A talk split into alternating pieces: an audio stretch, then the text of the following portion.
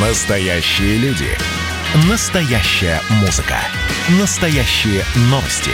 Радио «Комсомольская правда». Радио про настоящее. 97,2 FM. эм. Эдвард Чесноков. Отдельная тема. Неужели философия равенства, свободы и многообразия оказалась менее значима, чем мнение гомофобов и мракобесов? Надеюсь, что когда-нибудь мы доживем до того дня, когда в магазины будут пускать не гомофобов, расистов и носителей предрассудков, а этим людям вход запретят.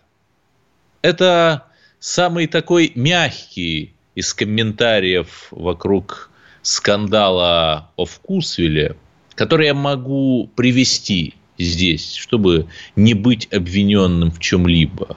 Это невероятно поразительно, что те самые люди, которые гордятся своим либерализмом, демократией, которые выступают за любовь, свет, радость, за право человека быть иным, например, оказываются самыми чудовищными и самыми последовательными радикалами в своем невероятном упорстве, готовые абсолютно стереть с лица земли всех, кто с ними не согласен.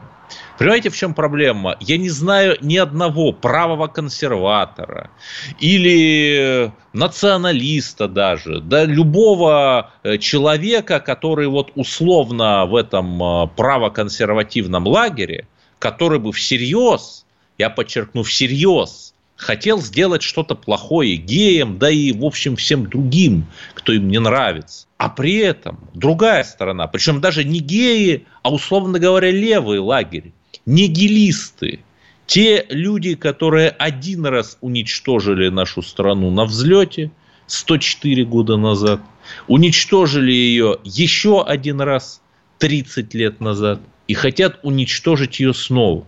Как же так, господа?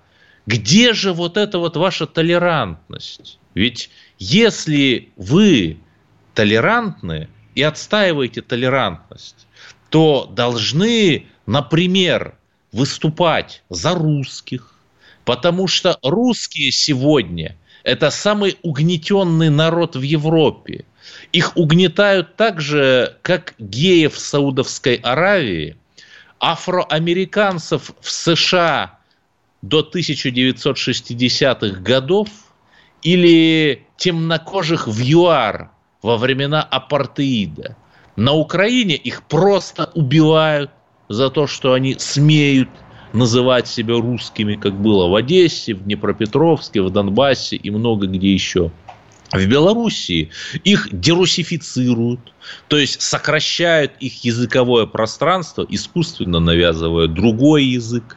В Прибалтике их лишают возможности получить образование на родном языке, лишают, причем, друзья, среди этих русских геи, между прочим, есть латышского гея Иванова заставляют именоваться Ивановс.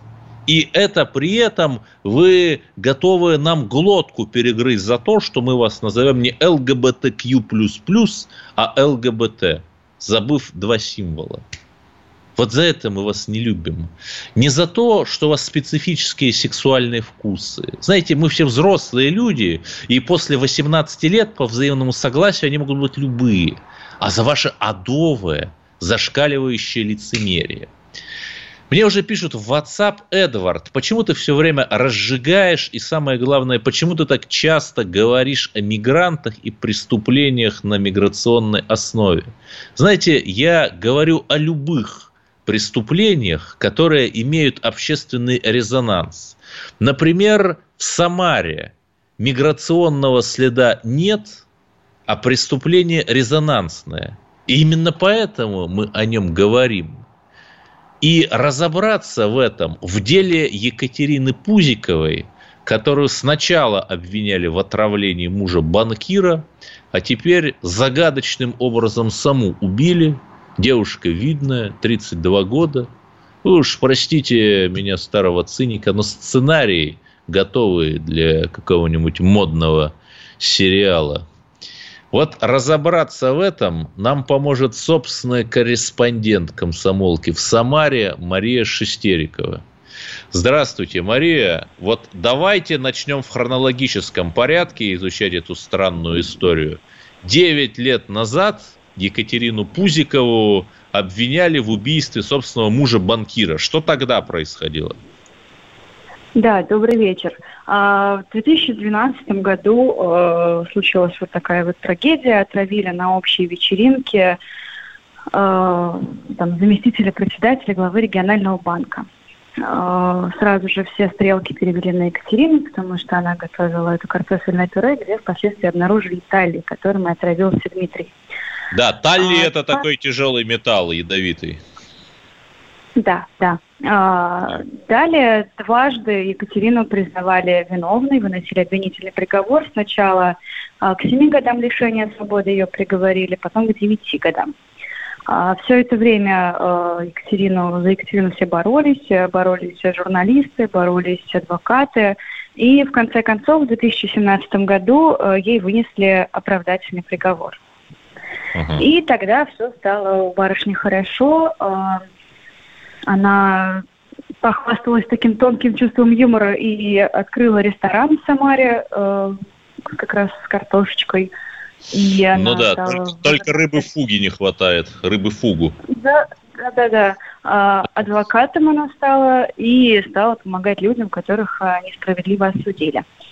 А, и тогда же началась вся вот эта вот странная история с ее новой любовью, потому что, ну, как бы новый муж нужен, а, и тут на горизонте возник э, Алексей Рисков. А, да, президент Федерации профессионального кикбоксинга да. в Самарской области. Да, да, все верно. Да. А, они познакомились как раз в 2017 году, если я правильно помню, когда Екатерина была под домашним арестом. А, Екатерина водила на секцию к нему своего сына. Он тренировал сына Кати, и вот у них там зародилось какое-то огромное чувство. Да, но я так а, понимаю, вот. что между ними серьезная разница в возрасте. Он ее старше, вот я просто по фото смотрю. Да, она, по-моему, на 12 или на 13 лет, 44 года, если я э, помню, в районе так. этого, да. Вот, э, ну и все, он э, уже тогда отношения эти были странными немножечко, э, потому что он бил себя в грудь, ходил по ней, за ней по всем ток-шоу и рассказывал, что Катя не могла, все, все в порядке. А, я буду бить за этого человека до последнего, она не могла никого убить. Ну, на этих ток-шоу ну, я никого не обвиняю, но там раздают гонорары, и люди туда за гонорары ходят просто для понимания. Ну, э, так, и... он, он это повторял на каждом углу и, и здесь, поэтому там, там это абсолютно да. искренняя позиция. Да, но у них, Мне отношения, да. но у них отношения были явно какие-то токсичные. Ну, э, он просто странно себя вел, и было понятно, что это какая-то гиперзабота, гиперопека. И вот сейчас мы обсуждаем это все с подругами Кати, и они подтверждают, что он действительно пытался установить над ней контроль, с кем она видится, когда она видится, куда она ходит. И, Хорошо, и недавно еще Алексей, Алексей Рисков выложил очень странное видеообращение, где сказал, что заплатил судье 15 миллионов рублей за то, чтобы Екатерину оправдали. Вот это правда? А, да, он выложил э, это видео, но тут э, тоже есть такая предыстория немножечко. Год назад они с Катей развелись. Ага. А, Катя переехала в Краснодар, сбежала от этих отношений. Э, Алексей туда к ней приезжал, портил машину, преследовал, потом сам переехал в Краснодар, рассказывал всем, что у него там новая женщина, но не факт, что она была. А, и все вот эта вот история тянется, они что-то сходятся, расходятся. И в пятницу, 2 июля, в Инстаграме Алексея появляется видео, где он действительно признается, что он и родители Екатерины собирали 15 миллионов рублей на освобождение. Там видео прерывается на полусловие, и не совсем понятно, что он там хотел договорить. В этот же, через три часа после этого видео Екатерина прилетала в Самару. Вот. Ну и дальше уже, видимо, он хотел спровоцировать этим видео ее на разговор. Они пересеклись, и дальше уже вот случилось то, что случилось. Хорошо, а какие-то версии вот у следствия есть, что говорят ваши источники? Кто мог стоять за этой трагедией? Ну, пока э, основной подозреваемый по этому делу Алексей Рисков. и его задержали вчера вечером. Завтра будет избрание меры пресечения. Э, основной подозреваемый он, и э, тут пока вот то, что внутри следственных органов происходит, это просто была, ну, они поругались, поссорились, и так вот вышло.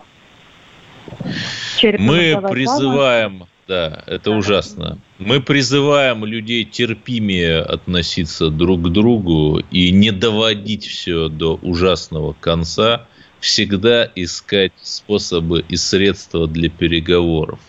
8 800 200 ровно 9702. Я, Эдвард Чесноков, сегодня успешно привился вторым компонентом вакцины «Спутник Ви», отстояв, кстати, часовую очередь, и это хорошо.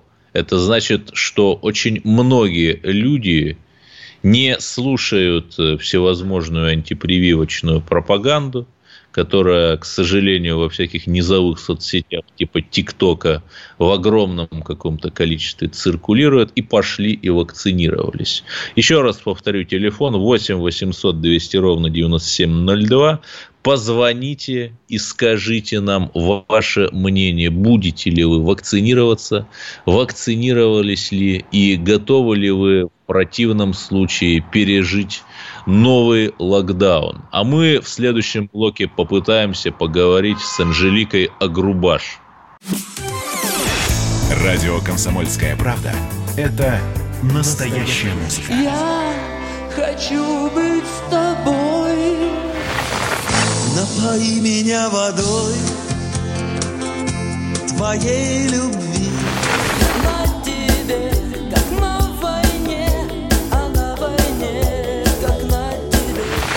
Настоящие эмоции. Это то, о чем я, в принципе, мечтал всю свою сознательную жизнь. И настоящие люди. Мы ведь не просто вот придумали и пошли на полюс. Мы к этой цели своей, ну, лет 10 готовились, шли. Радио «Комсомольская правда». Живи настоящим. Эдвард Чесноков. Отдельная тема.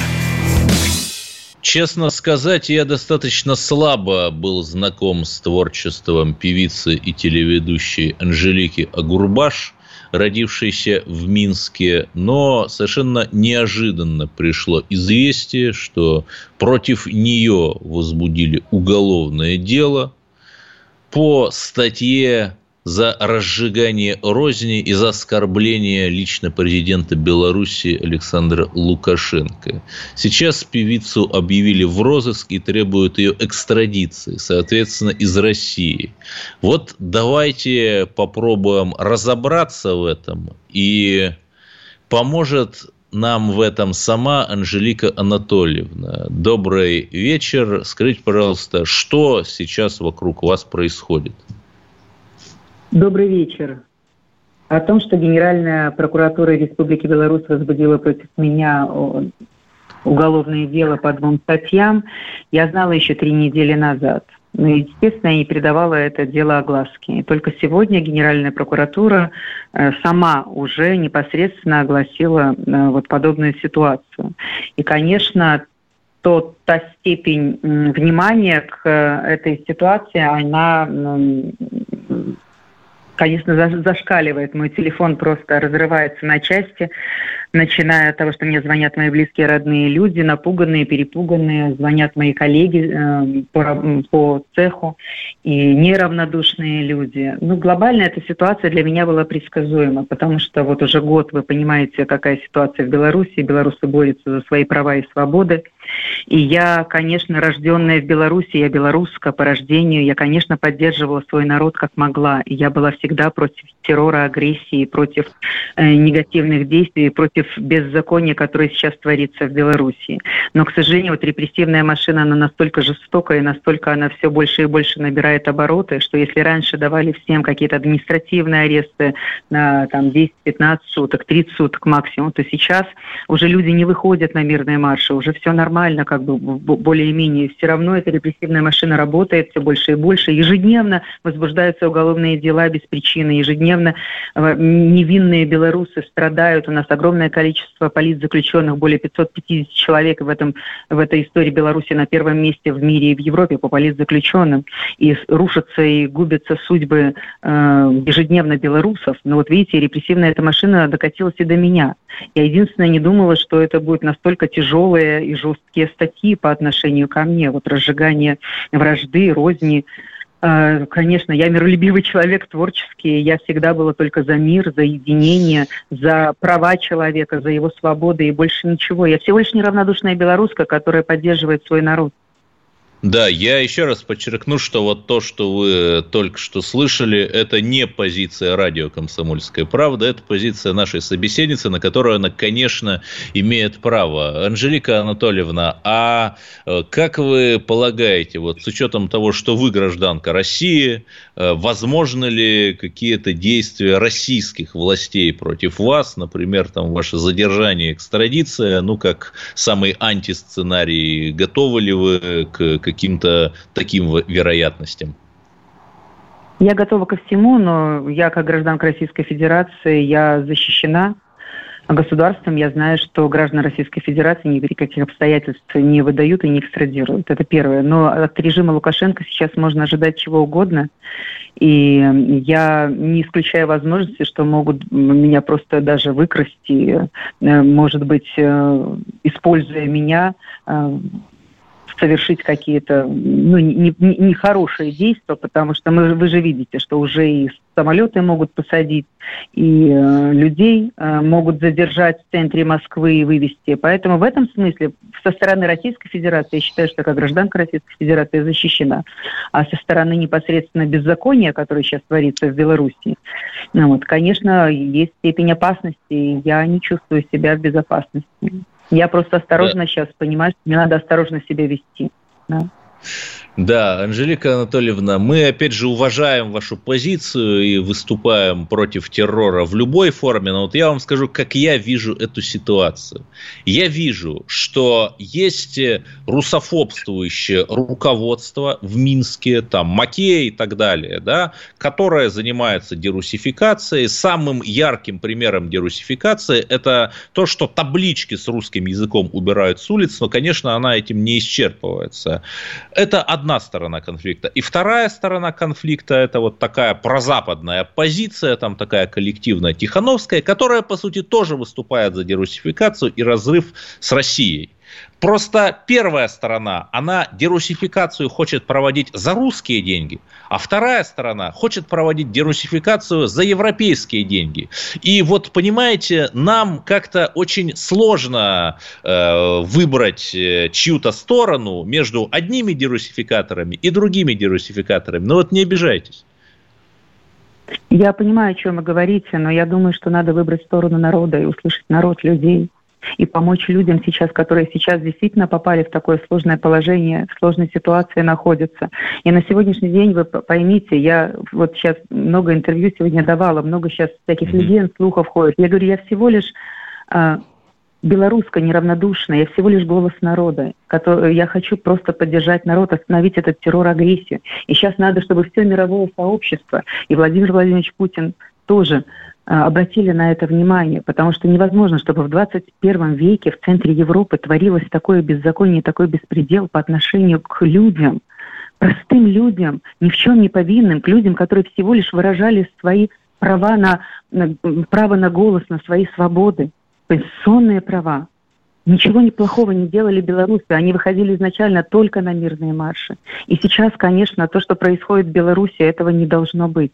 Это надо прекращать немедленно. Поэтому мне сегодня задавали вопросы, вот сейчас пошла вот эта информация о том, что я обратилась к Владимиру Владимировичу Путину. Нет, я не обращалась к Владимиру Владимировичу Путину. Мне задавали просто вопросы о том, что, Анжелика, а, вы будете обращаться за помощью и поддержкой а, к Владимиру Владимировичу? Я говорю, я с удовольствием хочу обратиться и к Владимиру Владимировичу Путину, и ко всему мировому сообществу. Белорусы в беде, Белоруссия в беде. Надо просто спасать Белоруссию от этой репрессивной машины пока не погибла Белоруссия и белорусы, потому что уничтожаются сейчас лучшие представители нации. Поверьте, столько горя сейчас в белорусских семьях. Уже не щадит эта репрессивная машина никого, ни женщин, ни детей, ни наших студентов. Вы понимаете, сейчас невозможно э, даже надеть э, красно-белые носки тебя забирают сразу на улице. Мама не может ребенку надеть а, красную да, куртку с белой простите, шапкой. Ради, это, что это я недопустимая вещь. Да. Простите, ради, но вот этот БЧБ-орнамент, он повсеместно последние 10 лет внедрялся теми же самыми минскими чиновниками, которые сейчас преследуют за БЧБ-орнамент. Это просто какое-то безумие.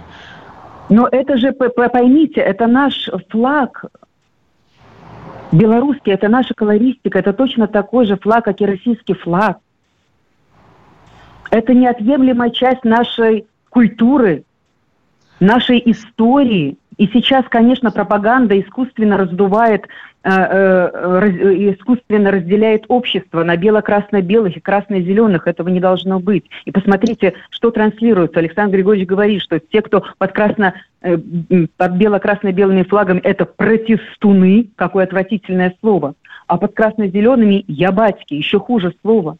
Разъединяют белорусский народ, сталкивают его лбами. Абсолютно пропаганда отвратительно работает. Мы белорусы, мы все мирные люди. Мы же все знаем исторически, как все любят Беларусь, как все любят белорусский народ, как все любили приезжать в Белоруссию. Я, если бы мне кто-нибудь год назад сказал, даже все прови- провидцы, ясновидящие мира, что такое может быть в Беларуси, даже со стороны Александра Григорьевича Лукашенко я бы в жизни не поверила. И, да, и точно раз, так же э, думают сейчас очень многие люди, да.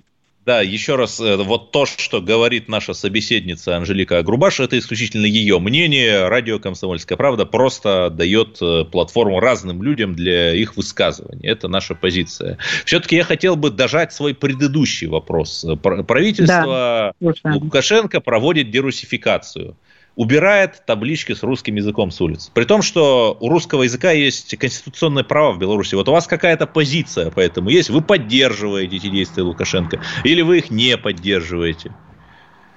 Ну, послушайте, я вообще человек Советского Союза и дитя Советского Союза. Я говорю на русском языке. Я родилась в Беларуси, я 20 лет уже живу в России. И точно так же э, живут и э, люди в Беларуси.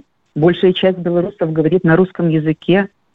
Э, это, это нам, данное нам право конституционное. У нас два государственных языка, русский и белорусский. Это люди должны решать и выбирать сами на каком языке им говорить. Это данное право от природы и от, от конституционных законов, пожалуйста. Я, естественно, всегда была за мир, за дружбу между нашими народами, странами. Я вообще никогда не разделяла ни Россию, ни Белоруссию. Я вообще человек творческий. Я считаю, что вообще не должно быть. Но я, как естественно, я наивна. Я понимаю, что не должно быть никаких границ между нашими народами, э, между нашими странами. Тем более мы родные сестры России и Беларуси.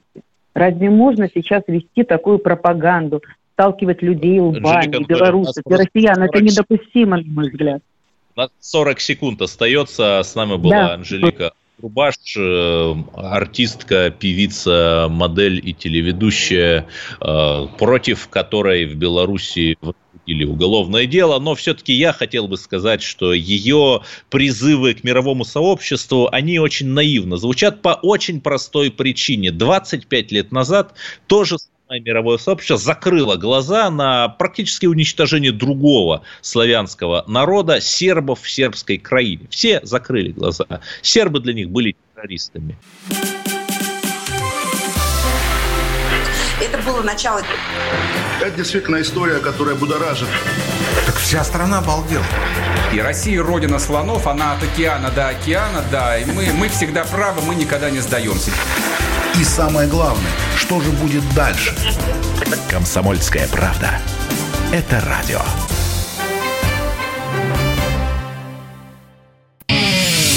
Эдвард Чесноков. Отдельная тема. И у нас и у нас есть звонок, наш постоянный радиослушатель Лев Николаевич из Нижнего Новгорода. Здравствуйте, вы на линии. Алло. Здра... Да-да. Добрый вечер, Эдвард. Только выслушайте да. меня, а потом сделайте вывод из моего выступления. В общем, я так скажу одно. Никто, наверное, в нашей России хуже русских, наверное, никто не живет. Кроют со всех сторон. ни зарплат, ни, кроме Москвы, конечно, кро- ничего, все, у Путина все гладко, все ненужные и неудобные вопросы отметают, вот, э, нежелательные, так сказать. Все гладко, все по каким-то мелочам, все хорошо. Да как это хорошо? 30 лет обирает людей, 30 лет. Возьмите зарплаты, вот и нарушение прав человека.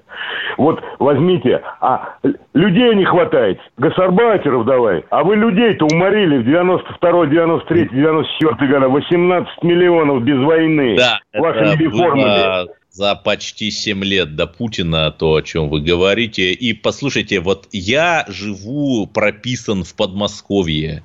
Я русский человек. И почему-то я могу путешествовать в Африку, ездить куда хочу, покупать себе, ну, хоть сколько-то приличную одежду, понимаете?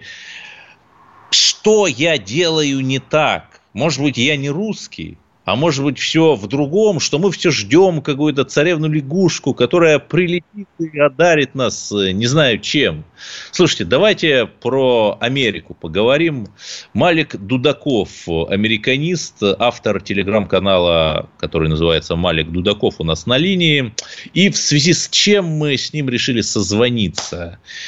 5 июля, то есть сегодня, начинается 246 год с момента существования североамериканских Соединенных Штатов. 4 июля, как вы понимаете, было вчера. И вот с чем же пришли США к своей новой круглой дате, давайте поговорим. Малик? Да, да, приветствую. Меня поразило видео, где участники БЛМ движения и, видимо, еще и ЛГБТ движения, так мне сложно их немного отличить, избивают египетского мигранта э, в США за то, что тот отказался на своей лавочке снять американский флаг, американский флаг, звездно-полосатый, и заменить его там на какой-то другой флаг. Что это? Ну, это вот такие э, конвульсии э, той большой коалиции меньшинств, которую демократы, демократическая партия пытается вот э, удержать под собой, что у него, конечно, получается все хуже и хуже. Да, действительно, там споры, да, вот мы действительно сейчас 4 июля, там, 245 лет со дня образования Соединенных Штатов Америки, то есть нет, со дня подписания Декларации независимости, Да, и сейчас, ну, наверное, впервые в американской истории вот так открыто поднимаются а, вопросы а, экзистенциальные о том, зачем вообще Америка появилась, хорошее ли это событие, должны ли мы отмечать этот самый а, праздник День независимости и так далее. И это все, конечно же, происходит и вокруг разговоров о том же американском флаге, который э, уже упомянули. Да, то есть вот буквально несколько дней назад на страницах Нью-Йорк Таймс, например, вышла очень показательная статья, где вот говорят о том, что вот американский флаг, он становится таким вот э, символом э, э, такого скрытого трампизма. То есть вот если человек вывешивает американский флаг города, да, там у себя на доме или э, там э, на бампере своем приклеивает американский флаг, это вот человек, который, возможно, боится напрямую сказать то, что вот он поддерживает Трампа, поддерживает какие-то консервативные ценности. Ну, Вот, а криптофашист, образом, короче. Да, да, да. И поэтому таким образом, в общем, с ним нужно быть э, поосторожным. Э, то, что вот такой вот реакционер, вполне возможно. Вот. И действительно, да, вот американский флаг становится ну, каким- каким-то символом уже не единой нации, да, а вот какой-то определенной части этой нации, которая может быть пока еще большинство, но которая, ну, наверное, э, там другая часть этой нации уже рассматривает как нечто отжившее, как вот такой вот определенный староре- старорежимный склад ума, который нужно изживать. Мгм. Но вы знаете, вот для нашей такой ура-патриотической пропаганды все эти истории про то, как в США подрались э, феминистские трансгендеры в буквальном смысле, они очень выигрышные. И мы там примерно каждый день об этом говорим. А вот что-то хорошее это в США, юбилейное, есть? А, ну, слушайте, а, х- хорошая юбилейная. А, я думаю, что там ситуация с коронавирусом стабилизируется. То есть там индийский штамм еще толком не добрался до Америки. Поэтому здесь Байден, который объявил о том, что ну, 4 июля мы в том числе празднуем и определенное освобождение от всей этой коронавирусной эпопеи полуторалетней, он ну, в чем-то прав. Да, там ситуация в экономике, наверное, не сильно радует, хотя, возможно, будет восстановление этой осенью уже более такое значительное. Да, там культурные войны продолжаются, безусловно, и, как мы знаем, сейчас, например, там со стороны таких вот уже более левых сил э, высказываются идеи о том, чтобы вообще не отмечать 4 июля, а сделать днем, признать днем образования Соединенных Штатов Америки, Северной Америки, а, там, событие, которое произошло на 150 лет до этого, это 1619 год, день привоза первого чернокожего раба в США. Да, то есть полностью вот отказаться от этой вот официальной какой-то э, диалектики, которая доминировала все эти 200 с половиной лет, э, ну и э, прийти к чему-то новому. Вот. Ну и понятно, да. что, конечно же, да, да. Угу.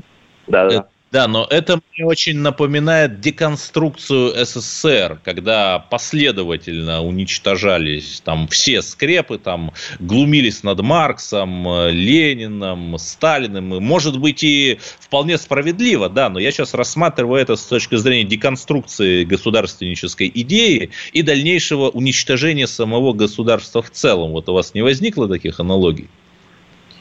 Ну, а, безусловно, а, как бы, скажем так, идея об уничтожении государства не на, не на вы среди американских левых, да, которые рассматривают там, нынешний тип государственности как вот нечто империалистическое, нечто расистское, нечто, что олицетворяет белую идею белого превосходства, что, по идее, нужно сломать, там, уничтожить до основания, а затем построить какой-то новый мир. Вот, ну, возможно, конечно, сравнение с перестроечной эпохой э, правильное, мне это больше напоминает, наверное, ситуацию после французской революции, когда вот прямо начали все стирать и делать новые праздники, и там даже новый календарь создали. Вот, ну, как бы я думаю, что, в принципе, а, там а, все примеры такой вот быстрой культурной перестройки общества или культурной революции, они в чем-то похожи друг на друга. Там, будь это в Китае, mm-hmm. Советской России, перестроечная эпоха или то, что было после французской революции во Франции. Вот, это все, в принципе, похоже, и в какой-то степени в рамках еще пока работающих институтов это происходит и в США. Малик Дудаков у нас на линии, эксперт по Соединенным Штатам, автор телеграм-канала, который называется Малик Дудаков. Но знаете, что меня поразило? Калифорния – самый такой либеральный во всех смыслах штат запретила финансировать э, командировки для своих госслужащих в те штаты, где плохо относятся к геям, то есть, по сути, красные республиканские штаты, такие как Техас, трампистские. Вот э, что это значит? Ну, э, опять же, это, в принципе, история не самая новая, да, такие э, телодвижения со стороны либеральных штатов, они уже осуществляются примерно с 16 года.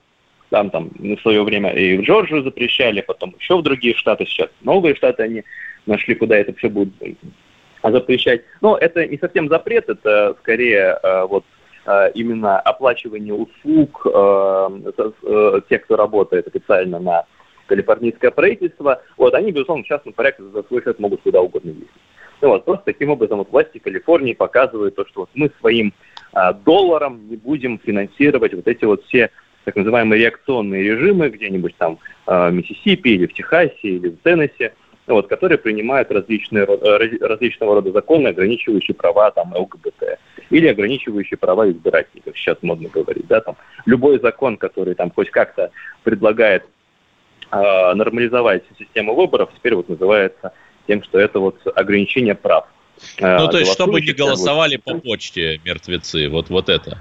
Ну, том числе, да, то есть сейчас на самом деле как бы уже и тут-то отступили ребята, то есть уже там, например, та, та же Джорджия говорит, что окей, ладно, давайте мы разрешим, голосуйте вы по почте, как и голосовали на прошлых выборах, ну хотя бы покажите там какой-нибудь вот э, документ о том, что вы это вы, да, и даже это, как мы видим, вызвало жуткую реакцию со стороны либеральной публики. И Байден сказал то, что вот он этим потрясен, это беспрецедентное наступление на права избирателей. Да, то есть тут уже и почтовое голосование уже сдали. Вы хотя бы вот просто как-нибудь по документу голосуйте, и даже это уже является чем-то противоречивым. Да, при этом я хочу заметить, что Америка разная. Есть, например, и другая, вот та самая красная в смысле республиканизма Америка. И вот Дональд Трамп заявил, что хочет баллотироваться к 2024 году. У нас 30 секунд остается. Малик Дудаков. Буквально блиц. Вот получится у Трампа или нет взять реванш через три года, да или нет? А, я, честно говоря, сомневаюсь в том, что он действительно пойдет. Я думаю, то, что больше для него это вот такая вот э, попытка удержать интригу. Я бы сказал, что для него, конечно, лучший вариант все-таки остаться патриархом партии и выдвинуть кого-нибудь посвежее, помоложе, например, губернатора Флориды Рона Десантиса. Спасибо, с нами был Малик Дудаков, американист. Оставайтесь на линии. Это Эдвард Чесноков. Обсуждаю главные темы дня на радио «Комсомольская правда». 8 800 200 ровно 9702. В следующем блоке мы начнем принимать звонки. Скажите, тревожит ли вас нынешняя ситуация с коронавирусом? Сделали ли вы прививки? Боитесь ли вы локдауна, который наступит, если вы не сделаете прививки? Моя идеология, мое, мое личное убеждение очень простое. Я хочу контактировать с государством, любым причем, минимально. Я хочу, чтобы оно обо мне знало минимально. Я люблю, вот когда человек, нормальный, умный человек, я сейчас про тебя, а, говорит, что существует теория заговора. Ежедневно Сергей Мардан и Мария Бачинина делают ваше утро незабываемым. Стартуем в 8 часов по московскому времени. Ну, я, к сожалению, не юрист, но, наверное, и слава богу, иначе бы вы меня и слушать бы не стали бы. Эдвард Чесноков. Отдельная тема. И нам дозвонился Никита из Воронежа. Здравствуйте, вы в эфире. Да, здравствуйте. Эдуард, я, в общем-то, хотел сказать, что сделал прививку. Вот. Угу. Немного, конечно, страшно, но, знаете, у меня есть личные случаи, когда этот вирус переносили и легко на ногах, там, один-два дня температура, и смертельные случаи есть. Самое страшное, что неизвестно, как тебе повезет или не повезет, как ты заболеешь. Поэтому да, все решил... правильно, все правильно. Будьте такими, как Никита, и сделайте прививку. Да и такими, как Эдвард, тоже будьте. Ничего, не бойтесь. Вот я доверяю русским ученым и промышленникам. Спасибо за ваше мнение. Наш постоянный радиослушатель Владимир из Белгорода. Здравствуйте, вы в эфире. А, да, к сожалению, по техническим причинам у нас не получилось э, вывести Владимира из Белгорода. Но давайте, мы по-прежнему принимаем звонки 8 800 200 ровно 9702. Я все-таки, вы уж извините, поговорю о гей-парадах в Грузии. Некоторые наши не очень умные провоки, если так можно сказать, страшно подняли это все на щит, э, постят телеграмм э, посты, говорят, вот посмотрите, грузины смогли. Да, господи, не все ли вам равно? Потому что если спросить вот этих вот э, людей, которые бросили бомбу в офис одной из общественных организаций под названием Тбилиси Pride, сорвали с него радужные флаги и сожгли их. Избили людей, кидали бутылки и камни. Если вот спросить этих людей, а какова их позиция, например, относительно России, кто был прав э, в Южной Осетии и Абхазии, конечно же, они вам скажут, что это Россия агрессор, оккупант должна платить и каяться. Так что и при этом они тоже православные, как мы. Так что вот почему-то на базе этих традиционных ценностей, хотя их очень сильно люблю и уважаю, происходит, вернее, не происходит становление какой-то единой платформы. Хотя кто знает, может быть, потом, в будущем, и на самом деле вот эта агрессивная толпа, это свидетельство о разнице между правым антиглобализмом и правым глобализмом. Правые антиглобалисты – это вот эти люди типа господина Хабиба, которые выступают за самые дикие местечковые традиции под видом, под видом традиционных ценностей. У нас традиционные ценности немного другие. Это правда, свобода, готовность положить животы своя за других, а не наоборот пронзать ножом чужие животы. Вот эта разница между правым антиглобализмом, который мы видели в Тбилиси, и правым глобализмом, который мы видели в Москве. То есть истории о том, что по сути каждый человек и каждый народ может жить так, как он хочет, опираясь на свой естественный склад жизни. Владимир из Белгорода до нас все-таки дозвонился. Да, вы на линии. Добрый вечер. Э, Владимир да. Белгород. Э, я вас, ваш постоянный слушатель. Э, да, особенно спасибо. про национальный вопрос.